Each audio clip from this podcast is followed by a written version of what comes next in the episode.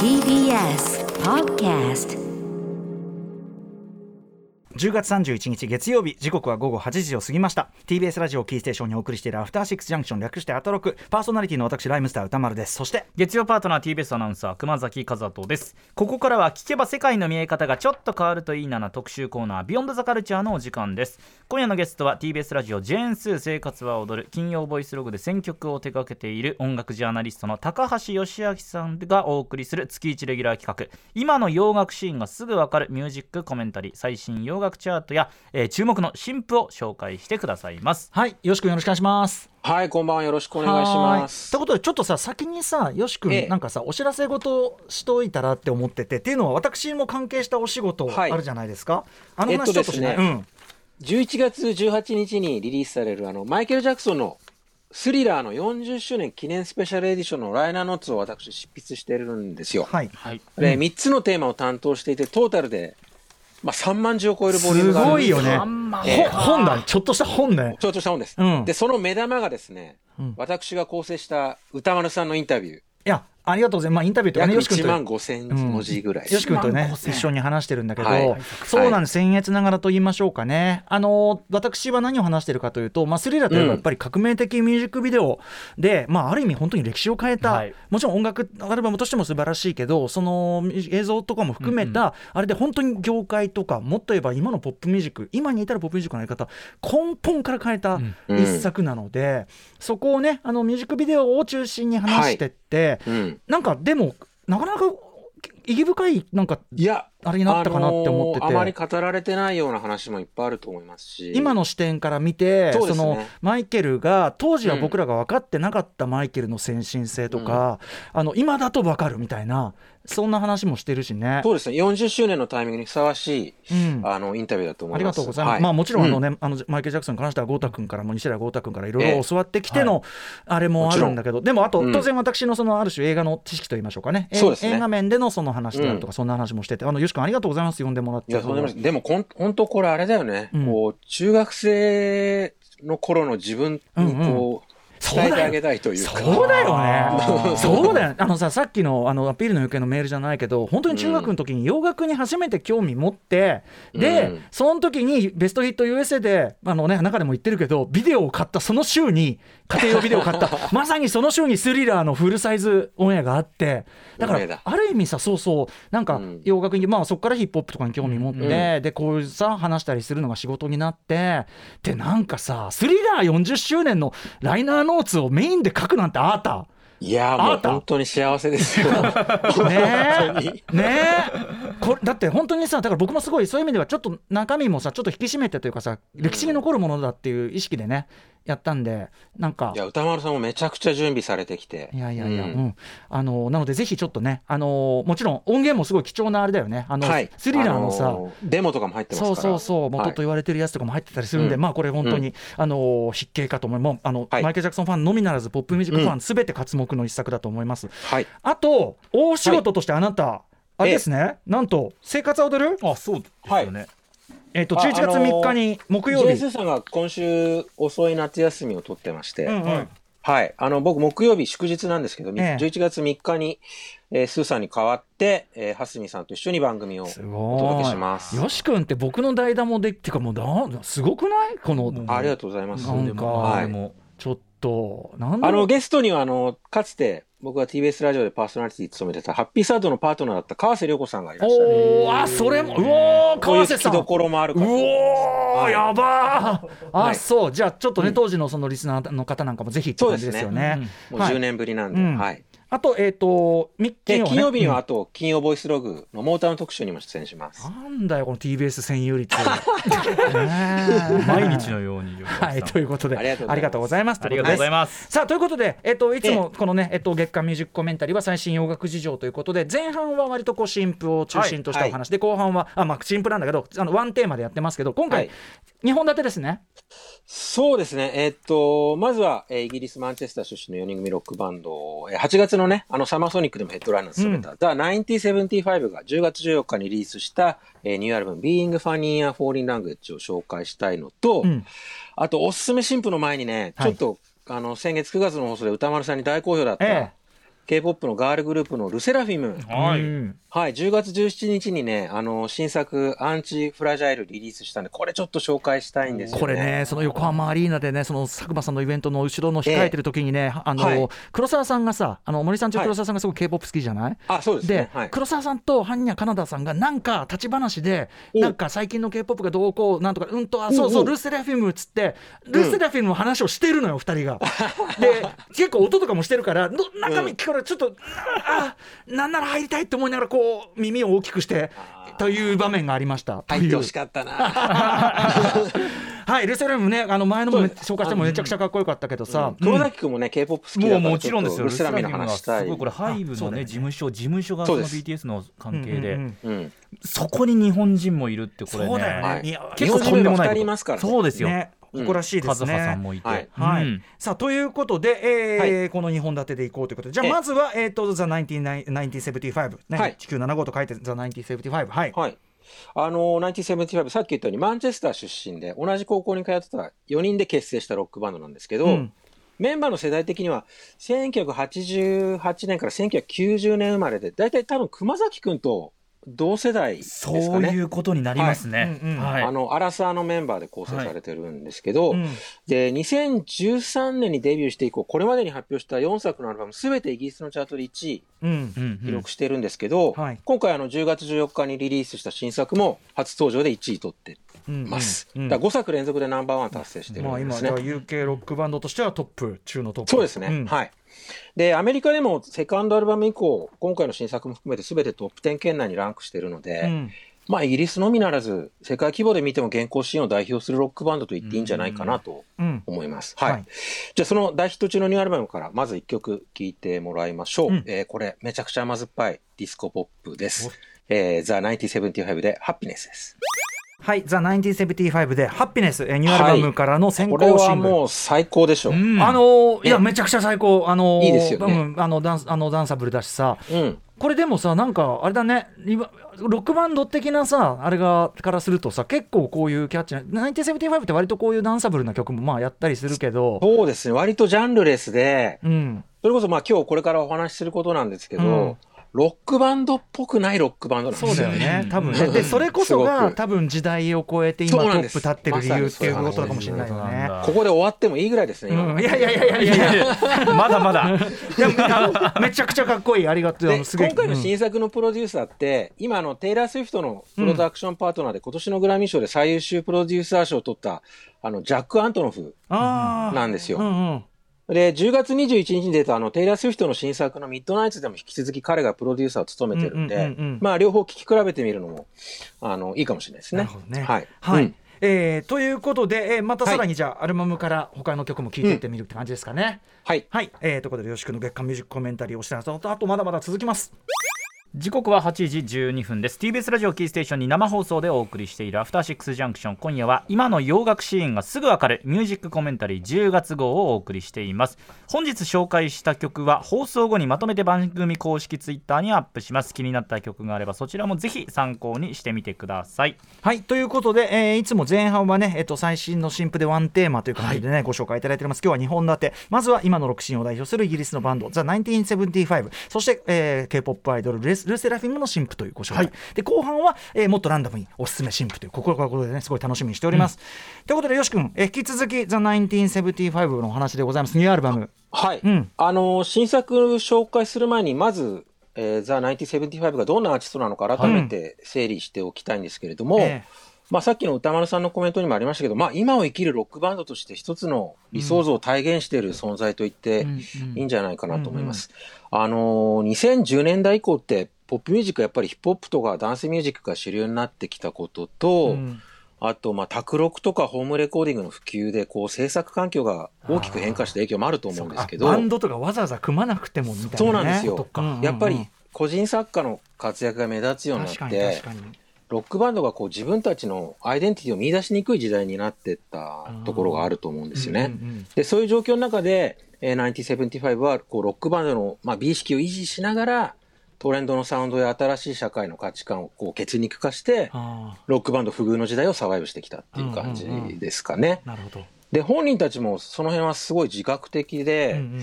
以前にはね、コンサートでステージのバックドロップにですね、ロックンロールイズデッド、ゴッドブレスザ1975、ほうほう。まあ、ロックンロールは死んだう、ん。ザ1975に神のご加護をなんてこうメッセージをうん。掲げていたり、はい。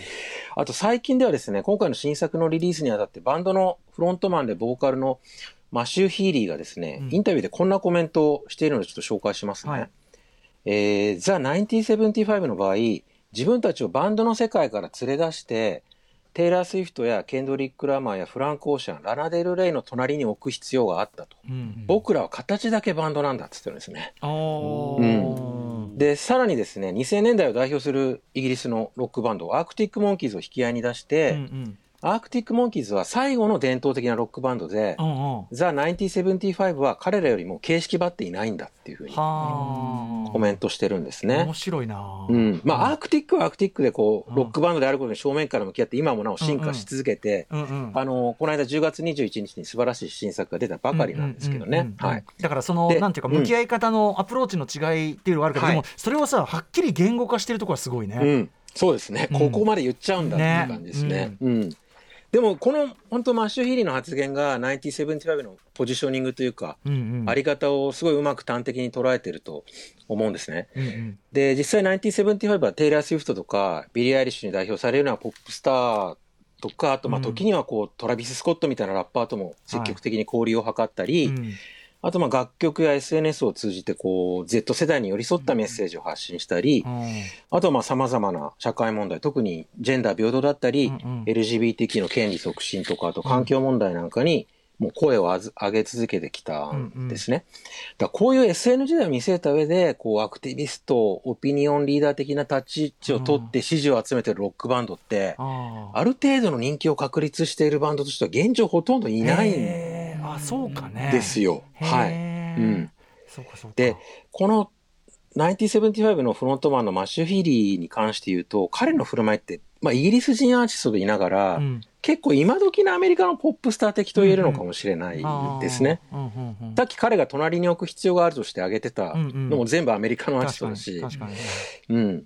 だから、まあ、テイラー・スウィフトとかビリー・アイリッシュとかケンドリック・ラーももちろんですけど、それこそ BTS なんかとも同時代を生きてるロックバンドみたいな、そういう印象が。に、さっきの Happiness なんか全然ミックスできますよ。いや本当にそうですね。はい。うん。僕もそういうプレイリストを作ってます。はい。で、1975は音楽的にもジャンルレスで、うん。そのトレンドのサウンドに敏感に反応しながら、こう曲ごとにスタイルを変えていく、まあ、プレイリストみたいなうん。アルバムを特に最近は作り続けててほ、どなるほどそのフットワークの軽さがまたすごく今っぽいのかなって感じはしますね。やっぱ本人がコメントしてるみたいに、従来のロックバンドに比べて形式ばってないうんうん。し、最初に言った通り総合的に見て、ロックバンドっぽくないロックバンドなんだと思うんですよね。うんうんうん。それでも不思議となんかこうロックバンドの美意識みたいのを感じるのは、うん。やっぱ究極的にはそのフロントマンのマシュー・ヒーリーの存在感によるところが大きいんじゃないかなと思ってて、うんうん。彼がやっぱりね、昔ながらのロックスター然としたあムードをまとってるんですよね。ミステリアスううん。例えばドアーズのジム・モリソンとか、うんうんうん。あの、ローリング・ストーンズのミック・ジャガーとか、うんあと、ルックス的にはちょっとインエクセスのマイケル・ハッチェンスにも似てるようなところがあるんですけど、あーなるほそういうマッシュのカリスマ性が、こう、1975にある種のその王道的なロックバンドのイメージを喚起させるところがあるんじゃないかなというふうにうん思ってます。はい。で、そんな1975が今回の新作ではですね、原点回帰を打ち出してるんですね。うんあの、彼らってアルバムリリースごとに、こう、リリースするごとに、こう、ジャンルレス思考と対策思考が強まってって、うんうん2年前か、2020年リリースの前作だと、まあ、いろんなジャンルの要素を取り入れつつ、社会的メッセージも盛り込んで、うんトータルで22曲、80分超えのボリュームだったんですよ。うんうんで、それに対して今回の新作は半分です。うん全11曲で43分。うんうんで、歌詞もラブソングが中心で、うんまあ音楽的にもジャンルレス思考はちょっとまあ影を潜めて、もともとバンドが得意としてた、まあ、80年代のニューウェーブとか、うん。シンセポップのオマージュが軸になってるんはいはい。ですね。うん。で、今回なんで彼らが原点回帰を図ったのか、あの、マシュー・ヒーリーの発言から推測すると、うん彼こういう発言をしてるんですね。あの、アークティック・モンキーズを2000年代を定義するバンドとするならば、うん。ザ・1975は2010年代を定義するバンドであるとうんうん。コメントしてて、うん続けて自分たちは2020年代においても最も重要なバンドになれる可能性を秘めていると思うっていうふうに、うんうん。あの、自信を覗かせてるんですけど、うんだから2020年代、これからの10年をロックバンドとしていかにしてサバイブしていくかっていう、うん。その次のステップにあたって一旦原点に立ち返る必要があったのかなっていうふうに。しかし何かとアークティック・モンキーズを 引き合いに出して。そうですね。あの、アークティック・モンキーズはアークティック・モンキーズでデビューから6作連続全部全英チャートでアルバム1位取ってるんですけどね。うん。なんか、はい。なんか、うん。あのなんかなんていうかな。ビキビキきてんなって。あ、でも、あの、マシューは多分アークティック・モンキーズ大好きだまあリスペクトしてるからね。はいはいはい。ね。はい。はい。うんで、その辺を踏まえて、ちょっとアルバムの曲聴いていきたいと思うんですけど、はい。えー次聴いてもらう曲は曲はですね、Looking for Somebody to Love です。はい。あの、さっき言った通り、今回の新作、原点回帰して、ほぼ全編で80年代サウンドを打ち出してるんですけど、えこの曲に関してはですえね、うん。ケニー・ロギンスのフットルース、え1980年の全編ナンバーワンヒットですけど、ふニニューウェーブ感のあるフットルース、フットルースのどの部分だ？でも聞いてもらえばわかる。と思います。はい。じゃあ聞いてください。はい。えー、The 1975で Looking for Somebody to Love。はい「The1975 ニューアルバムから「Looking for Somebody to は Love」い。聴いていただいております。わかる気もする。フラッシュ、はい。フラッシュあのフットルース。テンポ感ね。テンポ感とか、あとなんだ、まあ、シンセの使い方とか、はい。ちょっとあえてペナペナしたシンセと、あとさ、コッカン、コッカンみたいなさ、うんうんうんあの、うんあの、なんだ、ドラムのさ、打ち込みのドラムのあの、ちょっとリバーブのかけ方、コッカン、はいコン、コッカン、コッカン、パン、パン、ね。これ超 nineties だもんね。そう。80s ね。あ、 eighties、eighties。うんボーカルの処理とかもさ、ちょっと当時のケニー・ロギンス感あるかもしれないし。うんいや、でもでもかっこいいんですよね。あのちゃんと、うんなんだろうね不思議だねなんかさ、うんちゃんと今の音楽になってる例のさデュア・リパの Physical 聞いた時のさ、はい。あのうわうわついにこんなこんなことやっちゃうのかっていうのと でもちゃんと今の音楽っていうさまあ、まあねトータルのミックス感とかもあるのかもしれないけど、ねすごいいいね僕はもちろん大好きです。どのアーティストもこの辺のサウンドの消化具合がこなれてきてるな。ちょっと前だったらものすごいダサくダサいとされてきた曲調だし、うんやり方ではいまだにダサいんだけど、うん。それをもう絶妙に通してるっていうか。そう ですね。ね本当にそうですね。いやでも超いい。い、超いい、うんビデオもすごい可愛いし、いいね。ううんみんなで踊ってね。うんうんで、個人的に、あの、1975の大好きなポイントとして、やっぱこの曲のようにですね、もうポップであることに迷いがない確かにんですよね。なるほどあの、常にこう結構シリアスな問題意識は持ってるんですけど、うんうん。音楽的にはめちゃくちゃポ確かに。ップというか、ポップに振り切れてるんですよ。ちゃいいですね。いい意味でチャラチャラしててね。私チャチャラチャラしてる人大好きなんでね。いいですね。うん、またね、メロディアスで甘酸っぱい曲が多いから、その若いリスナーに寄り添ったメッセージに対して、聞く側もこう、エモーション乗せやすいようなところがあるんじゃないかあなと思って。確かにプラスやっぱフェス映え、アリーナ映えが抜群にそうだね。乗りやすいもんね、うん。これはね、ううんん、うんうんあと、マシュー・ヒーリーが今回の新作に関して、今まで作ってきたような大作ではなくて、今回はポラロイドのようなものにしたかったって話してて、その軽やかさがこういう曲に現れてるのかな。なんかさっき言ったさそのダサかっこいいチープシックっつうかさ、はいなんかそはいはい。のね若い子のさおしゃれな感じとかさ金かけずにおしゃれしてる感じっつうかさ、うんなんかそういうのも通じるかもね。そうですね。うんいいね。いい落としどころですね。うんねうんうんうんじゃあ次の曲行ってみたいんですけど、えー続いての曲は、オー・キャロラインっうんて曲です。これはですね、あの、始まりがブルース・ホンスビー・アンザ・レンジのザ・ウェイト・イズ、え、タルランタルランですか？うん、を彷うん彿とさせる。まあ、1986年の全米ナンバーヒット。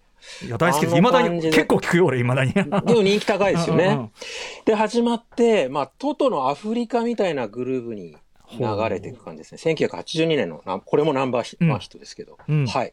この辺イメージして聴いていただけたらと思います。ザ・1975で、 Oh Caroline です。はい。ザ・1975で Oh Caroline 聞いていただいております。おっしゃる通り、もうと、はい。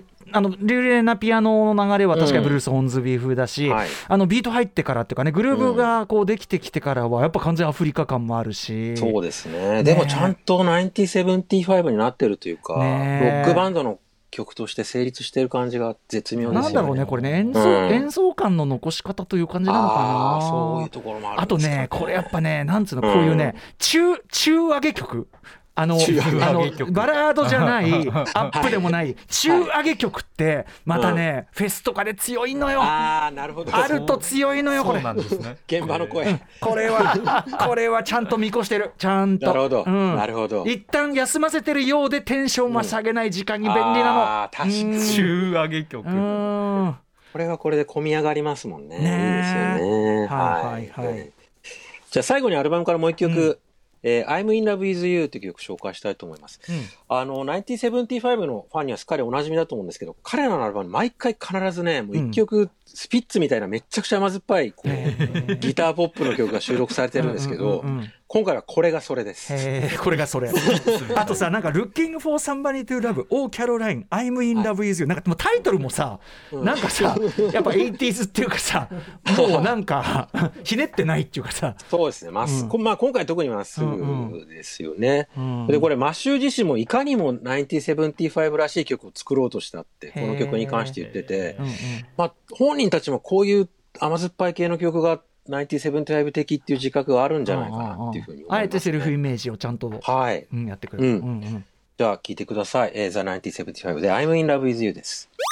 はい、えー、The 1975ニューアルバムから I'm in love with you 今回のぎ珠玉のギターポップ。これ。そうですね。うん。いいですね、これは。ね。えいや もう、はい。もちろんもうみんな大好きって感じのいい曲だし、でもなんかさ、あれの手がちょっとトラップっぽかったりして。なんか今感もあったりしていいんじゃない？今今の若者のウェイ感もちゃんと入ってるという、こういう曲うまいんですよね、やっぱ抜群に。うん。なんか面白いね、はだからさその若者今のモードに寄り添っていながら、おっさんホイホイでもあるじゃない？そうなんですね。だから両方さ両両面美味しいのよね。総取り。ね総取りしててさ、うんそうですね、はい。で今回のアルバムラブソング中心なんですけど、まあ、活動を通じて引き続きこういろんな社会問題に対する呼びかけは続けてるんですね、うんうん。でその中でもよく知られてるのがあの彼ら2020年にはい。今後ジェンダーバランスが取れてる音楽フェスにしか出演しないっていうふうに宣言したんですよ。多分その条件が契約書に組み込まれてると思うんですけど。すげえな。うん。うん。で、これが、えーもう、この間、この間の夏ですね、8月、あの、1975がヘッドライナーを務めた今年のサマーソニックにうん反映されてるんですよ。うん。うん例えば、1975が出演した8月20日の東京公演に出演した53アーティスト中ですね、うん。女性アーティストは女性メンバーが在籍してるバンドも含めると、うん24アーティストなんですね。で、前回の2019年、あの、パンデミックの前のええ。2019年、この時も1975出演してるんですけど、彼らがステージに立った8月16日の東京公演に出演した50アーティスト中、まあ女性アーティスト、女性メンバーが在籍在籍しているバンドも含めて16アーティスト、女性アーティストの割合が10%ぐらい増えてるんですよ。で、メインのマリンステージのジェンダーバランスに限って言えば、今年と2019年で比べると、女性アーティスト40%増えてるんですよ。これ、もしかしたら、この1975の、あの、こういう、なんですかね、あの、宣言が、あの、効果として現れてるのかなっていう感じがしますね。うんうん。これめちゃくちゃ重要なことだと思うんですよね。う。んうんうん。あの、影響力を持ったアーティストがちゃんと声を上げて、状況が変わったっていうのが要するにねヘッドライナー務める級のあれだから、そういうんじゃなきゃ出ないようがね効果持ちますからね、そうなんですよ。そうじゃない人が言ってもさ、そもそも出られてねえだろみたいな話もあるから、うん。いやだからだ意味があるよね。あの俺がよく言うね。あの権力の正しい使い方を心得ているっていう、ね、本当にそうだと思います。星野源しかり、あの権力の正しい使い方を心得ている人っていうね。いや、本当そうですね。うん。だこういう動きがなんか広がってったらいいなと思います、本当に。はいはいはい。うん。で、来年4月 ,4 月にはもう単独の来日公演も決まったので、こちらも楽しみえー、にしたいなと単独どこでやるんだろ横浜アリーナです。うおやっぱりで横浜アリーナ、はい。あ、そっか。歌丸さんも俺はやっぱりチュロスでね、もうロックした、はい、つながった。チュロスか、せ1975か。はい、はい、ということで、あの、はいニューアルバム、あの今落としましたんで、帰り道聞いてきます。はいありがとうござい全曲ます。最高なんで、はい、はいぜひチェックしてください。さあ、続きまして、ルーセラフィルムです。はい、ちょっとおすすめ新婦映る前に、ちょっとミニケーああ、フィアレスかっコーナーとしこいい、てはい。もうこれすごいよし君に教わってめっちゃかっこよくてすごい聞いてるよ。あ、本当ですか？か EP 丸ごとチェックしてもらいました。うん、でもや、はいうんいや本当に本当にあの、この間いろいろ紹介された中でもやっぱりうん。ちょっともう群を抜いて好きです、ね。ありがとうございます。はい。うん。改めまして。はい、えー、さっき熊崎くんからも紹介してくれましたけど、えー、5月にですね、えっ、と、BTS が所属するハイブからデビューした5人組ですね、ルセラフィムが10月17日にリリースした、えー新曲、アンチフラジャイル紹介させてもらいたいと思うんですけど、あのね、歌丸さん大好評で、一部のその彼女たちのルセラフィムのファン、うん。通称ピオナって言うんですけど、BTS でいうアーミーみたいな、うん。うんうんピアノットと書いてピオナって言うん。ですけど、ピオナの皆さんがもう歌丸さんの興奮ぶりを大変喜んであらまいました、本当に。ああそうですか。恐縮でございます。いやでも本当にで、あと、まあ、く熊崎君も K-POP 好きだから、はい。それで、まあ、はい。今回ちょっと特別に取り上げてみようと思ありがとうございます。はい。はい。で、改めて、ルセラフィムの今に至る歩みを簡単に説明すると、えー今年の5月2日に、えーミニアルバム、フィアレスでデビューして、えーいきなり韓国のガールグループのデビューアルバムのセールス記録を更新したんですね。うん。で、非常に幸先のいいスタート切ったんですけど、うん。デビューから2、3週間ぐらい経過したタイミングで、うん。メンバーのガラムっていう子がですね、過去のその校内暴力の告発を受けて活動休止することになっうんちゃったんですね。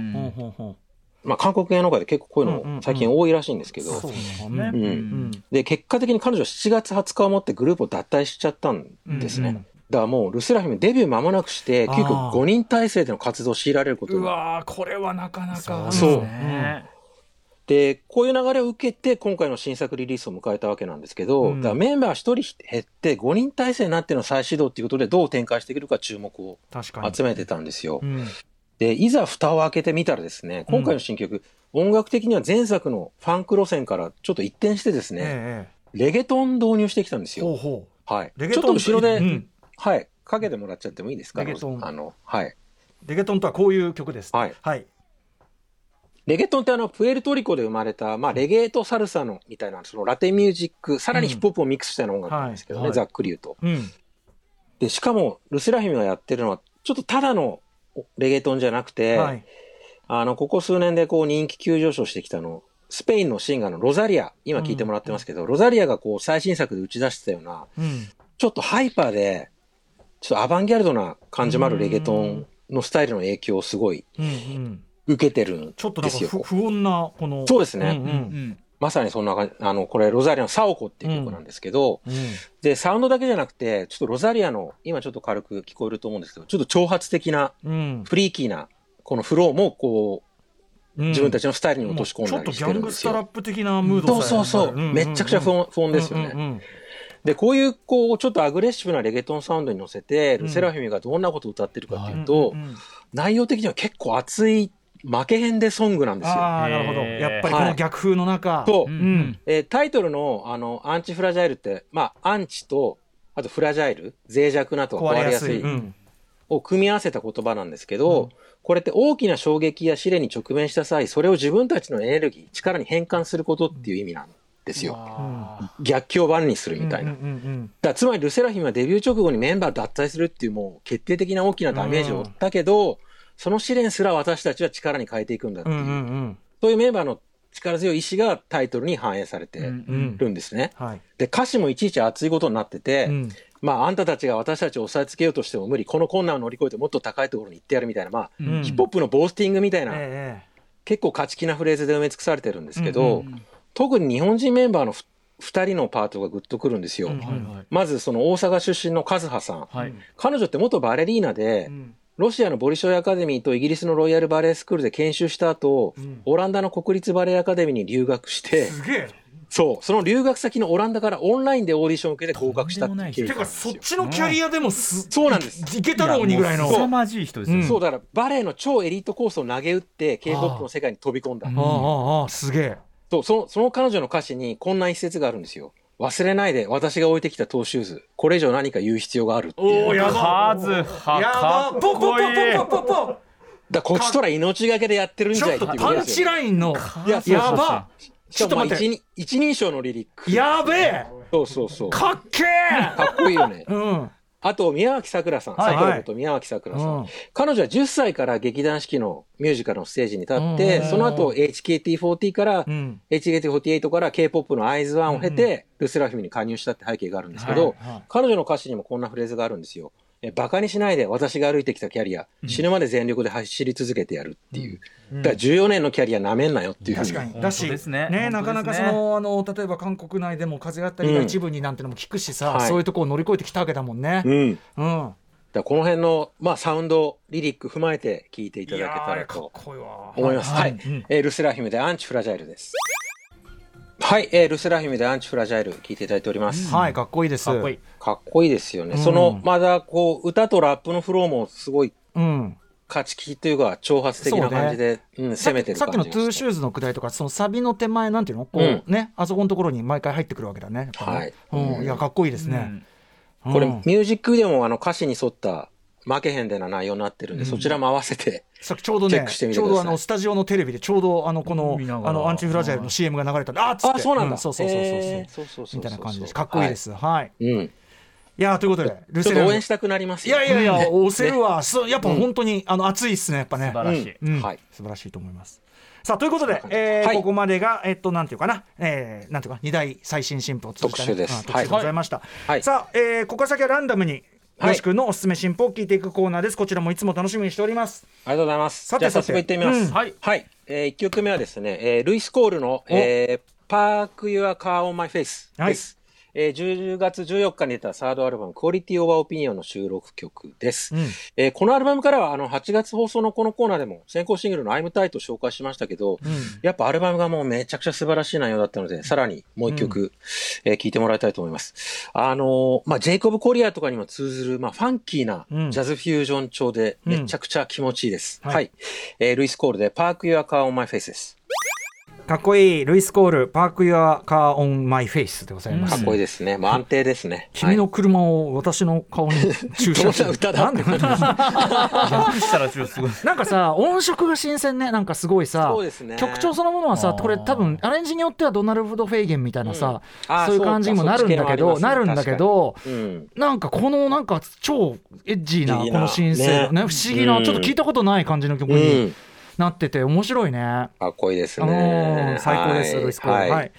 じゃあ次いきます。はいえー次は、えー SG ルイスの、えー、Vibe Like This Featuring タイダラサインえー、ラッキーデイです。SG ルイスもファンですよ。ははいい。うんこれ来年1月27日リリース予定の、えーセカンドアルバム、オーディオラストハイアーラブからの先行シングルです。うんもうこの人はあの、かっこいいディスコソンソング作らせたら間違いない人なんですけど、はい。今回ゲストにそのアメリカの R&B シンガー2人を迎えて、割と US の R&B マナーにのっとったエレガントなディスコファンクを作ってます。はいはい。じゃあ聴いてください。えー SG ルイスで Vibe Like This Featuring タイ・ダラー・サイン、ラッキー・デイです。はい、SG ルイス、 Vibe Like This を聞いていただいております。はい もう今聞きながら、はいっつっても、はい。なんかでもおっしゃる通り、あのさ、はい。サビのメロの感じとかがさ、やっぱなんだろう、USR&B、うん。ソウルっぽいっていうかさ、そうですね。ベビーフェイスっぽいっていうか、うん、彼のディスコソングのに比べると、やっぱ断然 R&B よりかなって感じがしますね。なんだろうね、これ、醸すね、この感じそうね。ね。本当に微妙なところだと思う。ね絶妙だね。うん。2090年代、2000年、違うな、90年代かな、あのとかの、ある種のスもう R&B のね メロ感っていうかあるよね。めちゃくちゃありますう。ん。アフターセブンとかのさ。ああ、そうね。あいやの全然全然全然。然アレンジとか違うんだけど、はいはいはいえだからなんかちょっとベイビーフェイスっぽいメロディーだなと思いながら聞いてて、素敵ですね最高ですはい、うん。うんじゃあ次いきます。はいえー次は、えーインヘイラーの、えー、Love Will Get You There インヘイラー？ヘイラーです。はい。これ来年2月17日リリース予定のセカンドアルバム、 Cutsブルーゼスからの先行シングルです。インヘイラーは2019年にメジャーデビューした、えーアイルランド・ダブリン出身の4人組ロックバンドで、うんボーカルのイライジャ・ヒューソンは U2 のボノの息子さんです。えー、マジか、サラブレス、えーで、まさにあの、1975に続くような時代の、あの、シーンを担うロックバンドとして期待されてるんですけど、うん。この曲あの、ダブリン出身だからってわけじゃないですけど、あの、うん。シングストリートの、あ Drive It Like You Stole It に通ずる、ちょっと、いや、まあでもそれとね、あの、比べられちゃうと宇多丸さんはだいぶ、いやいやいやいや。好きすぎるので困るんですだいぶハードル。大丈夫大丈夫。でもそういうなんかモータウンビート調のうんうん。甘酸っぱい曲。ははい。じゃはい。あ聴いてください。インヘイラーで Love Will Get You There です。はい、インヘイラー、 Love Will Get You There です。はい。はい。い、や、いいね、モータウンビートに、いいですね。なんだろうね、この、ちょっと青臭い、うん。なんかで、ちょっと確かに父親譲りの、ボノ譲りの厚さもあるな。ボノっぽいっちゃボノっぽいかもね。うんでもいや U2 はこんな軽快な曲やんないから。まあ U2 にこういう曲はないっすね。うん、いやだからすごくいいです素敵です。はい。はいうんはい今落としました。はい。じゃあ、これで最後ですかね。はいまだいけるえーハイスクールでオンリーアドリームって曲を紹ハイ介しスクールったいと思います。てどんなグループ名なの？はい 検索し検索しづらいわ。ちょっと考えろ。えー10月18日にリリースされた最新シングルです。えーハイスクール2021年にデビューしたオーストラリア・メルボルン出身の3ピースのポストパンクバンドで、うん今年ロンドンに活動の拠点を移してからこれが最初のリリースになります。へこれはキュアを彷彿させる感ーじかな？ねいいじゃん。はいもうはい。じゃあ聞いてください。じゃあハイスクールでオンリーアドリームです。はい、 HighSchool で Only a Dream 聞いていただいております。はい。確かにね、あの、キュア感もありつつ、聞きながらさ、うわ、もう最高っつって、ここに、ここにヘナチョコでちょっと投げやりなボーカル乗ってくれみたいな、乗ったーみたいな。あとこのピコピコ言ってるね、うん。シンセサウンドもなんかもう安いんだけどかっこいいっていうかね、さっき言ったまさにチチープシックな良さっていうかね、感じだよね、うん。こういうのはもう普遍ですな、これね。これ、あの、今の UK ロックシーンのキーパーソンって言える Dan Carey っていう人がプロデュースをダ務めンキャリてて、彼あの、このコーナーでよく紹介してるイギリスの若いバンド、 Lounge Society とか、うん Wet Leg とか、 Squid とかも手掛けてて、そういう点でも注目されてます。ダンキャリーさん、これも注うんプロデューサー注目かもしれない。はいはい、ということで、よし君ありがとうございました。ありがとうございましたねはい、お時間近づいてまいりましたので、最後にお知らせごとお願いします。はい。えーっと、マイケル・ジャクソンスリラー40周年記念エディション、11月聞いて18日リリーだスしてください。読んで、はい。うん、すごくいいよ。はい、歌丸さんのインタビュー必読です頑。張りました。はい。はい。